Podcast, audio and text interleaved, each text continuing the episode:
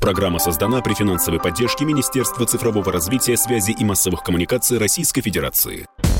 Чистая страна. Контроль качества. Здравствуйте, друзья! В студии Юрий Кораблев. Это программа «Чистая страна». Тут мы говорим о вопросах экологии, которые нас всех так волнуют. У меня в гостях президент некоммерческой организации «Чистая страна» Александр Чекшин. Александр, добрый день. Добрый день, Юрий. Добрый день, дорогие радио, радиослушатели. Да, мы говорим о вопросах экологии, но Александр, на мой взгляд, сегодня экономика, она поставлена на первое место, нежели экология. Да? Экология, наверное, даже не на втором, а где-то там на третьем, на четвертом. То есть э, сегодня задача властей, чтобы экономика работала, чтобы э, производства не останавливались. Э, такой пример. Автомобили да, не секрет, что у нас санкции, автомобили не завозятся, их не производят, и государство э, дало разрешение производить автомобили с низким экологическим классом, да. Вот это это же, собственно говоря, удар по экологии. Что вообще сейчас происходит с вопросами экологии в нашей стране?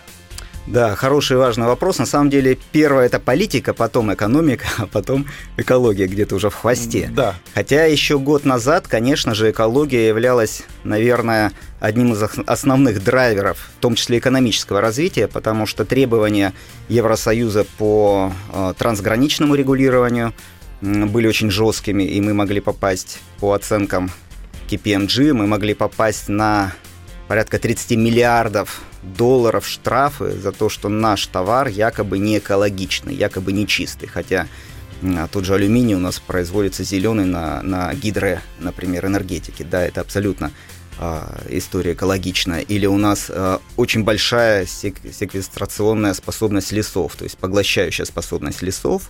20% всех лесов Земли находятся в России. Угу. И, конечно же, нельзя говорить о том, что мы чего-то там значит, э, как-то СО2 не утилизируем. Конечно, мы его с лихвой перекрываем, если взять все наши поля, которые уже заросли лесами э, там, в ряде регионов, и сами эти леса огромные, хотя, конечно же, это не те леса, которые специально выводят, чтобы поглощающая способность была выше. Так вот, если говорить про экологию, которая отошла на второй план из-за политики, из-за того, что сегодня а, у нас проблемы с поставкой и технологий, и оборудования, в том числе для перерабатывающей и утилизирующей промышленности, для uh-huh. ну вот вы коснулись автомобилей. Да, Таможенный союз требовал раньше по техрегламенту там не ниже Евро-5 машины возить. Сейчас, да? по-моему, разрешили... До нулевого уже Евро-0. Да. Евро-0, но на самом деле вот а, автоконцерны уже собрали наши около 5000 машин вот на текущий момент, которые не могут уйти на рынки из-за несоответствия регламенту. И поэтому Кабмин, наш кабинет министров, правительство а, вносят такую инициативу и, конечно же, разрешат, потому что у того же КАМАЗа, вот они сейчас а, стоят грузовики, они готовы их выпускать на рынок, продавать, uh-huh. но там класс, а, класс экологический Евро-2. Вот, он ниже, чем требуемый, машины эти хорошие, конкурентоспособные, КАМАЗы побеждают постоянно, вы знаете, Париж-Дакар везде, uh-huh. да, но есть такие условия, надо менять внутри тогда регламенты. Тогда это позволит нам экономику подстроить под то, что есть, но я надеюсь, что это временные вещи, потому что, конечно же, если говорить о выбросах, если мы сейчас запустим на дороге машины, которые не соответствуют тем регламентам, которые были, то это основной загрязнитель Конечно же. В большинстве городов 60% загрязнения – это автотранспорт, никуда не денешься. Это не заводы крупные, хотя там uh-huh. свои проблемы, да. Uh-huh. Это автомобильный транспорт. Э, ну и еще, конечно же, печи, да, но вот, например, печное отопление в Сибири это очень популярная история на угле или на дровах, да, дрова вообще они там под ногами, что называется, ты не должен ничего делать. Но вот мы, правительство тоже выделяет из федерального бюджета почти 13 миллиардов рублей на перевод частных домовладений в четырех сибирских городах. Это будет Омск, Красноярск, Чита и Новокузнецк. Ну вот там, знаете, такой режим черное небо включается Черное периодически, небо, да. да. Но я надеюсь, что если им помогут, конечно, газифицировать, там, это же надо выделить деньги, технологии, оборудование для того, чтобы дома перешли с одной технологии традиционной, достаточно аналоговой, так ее можем назвать, uh-huh. на какую-то а цифровую, да, uh-huh. когда все это с счетчиками, когда все это экологически безопасно, и газа у нас много на самом деле, или там электроэнергия, может быть, если это Красноярск, у них там есть рядом недорогая гидро, э, ну, энергия от э, тоже альтернативных источников, как гидроэлектростанции.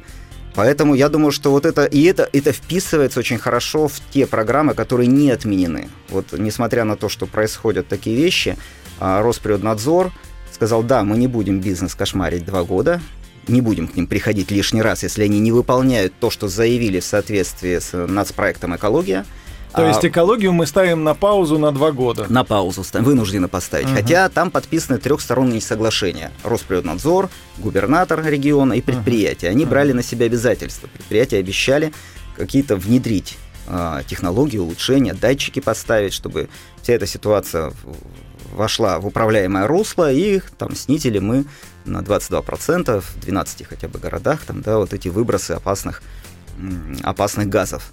Э, их там тоже категория небольшая, этих газов, там 6, по-моему, перечислено. Вот. Но, тем не менее, ведь процессы на предприятиях запущены, и большое предприятие – это целый цикл, если они приняли на совете директоров решение инвестировать деньги в модернизацию оборудования в соответствии uh-huh. с теми же трехсторонними соглашениями, то оно реализуется. Оно реализуется несколько лет. И в этом плане я думаю, что э, процесс не остановится. Все равно предприятия будут улучшать. А, более того, придет время, когда обратная экология станет с точки зрения требования того же Евросоюза обязательной, потому что, да, сегодня они возвращаются к углю, то, что Маргарет Тэтчер закрывала там все эти угольные шахты, обратно расконсервируют, вот, потому что ситуация такая, что э, проблемы и с газом, и, и сезон на носу, и ты никуда не денешься.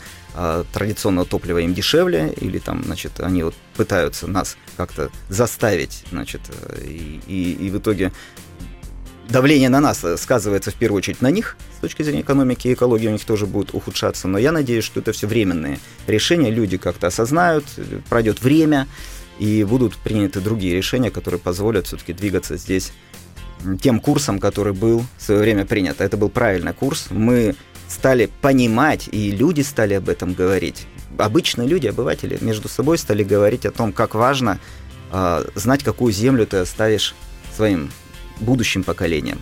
И вот эта формула, когда ты живешь, но ты должен э, zero waste, да, ноль отходов и ноль вообще изменений среды. Там, конечно, есть изменения, которые технологические изменения, которые улучшают наш быт, или там мы развиваемся, города растут, но с точки зрения того, как это сказывается на на среде жизненной, на, на природе, да, вот на этом цикле, это, оно не должно влиять, иначе, конечно же, все вот эти цунами, все вот эти климатические изменения, они придут к тому, что Земля не сможет дальше существовать, и мы даже делаем, может быть, не от того, что мы такие добрые хотим быть, да, это чисто прагматическая вещь. Если мы хотим жить дальше, чтобы наши поколения а, молодые, которые подрастают, могли дальше, дальше передавать вот это достояние, да, то нужно нам сейчас здесь себя в чем-то заставить а, измениться.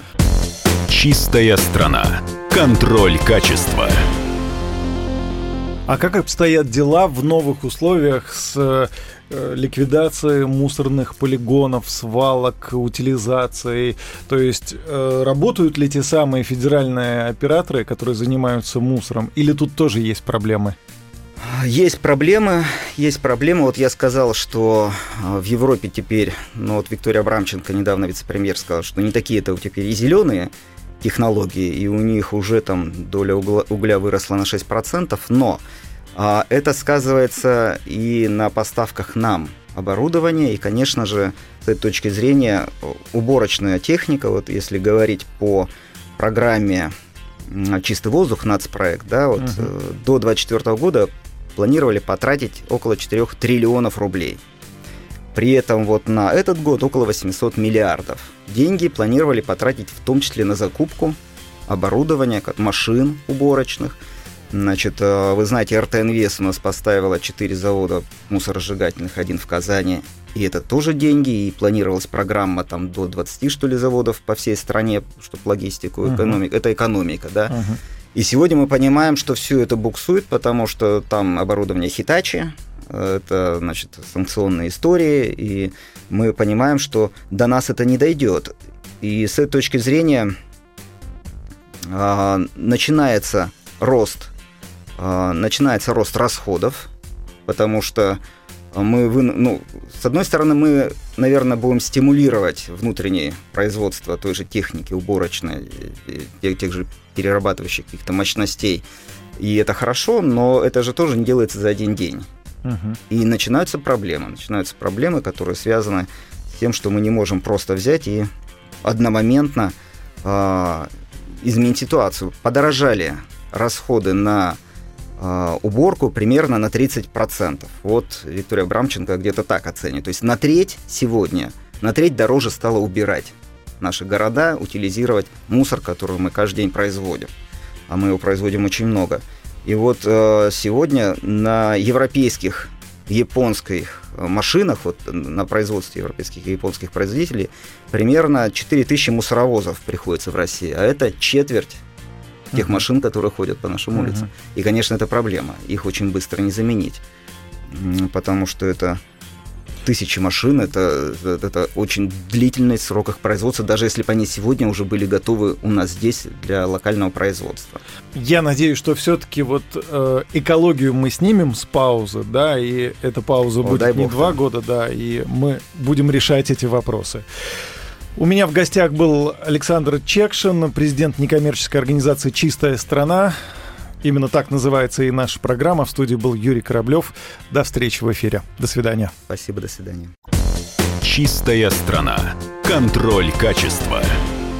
Программа создана при финансовой поддержке Министерства цифрового развития, связи и массовых коммуникаций Российской Федерации.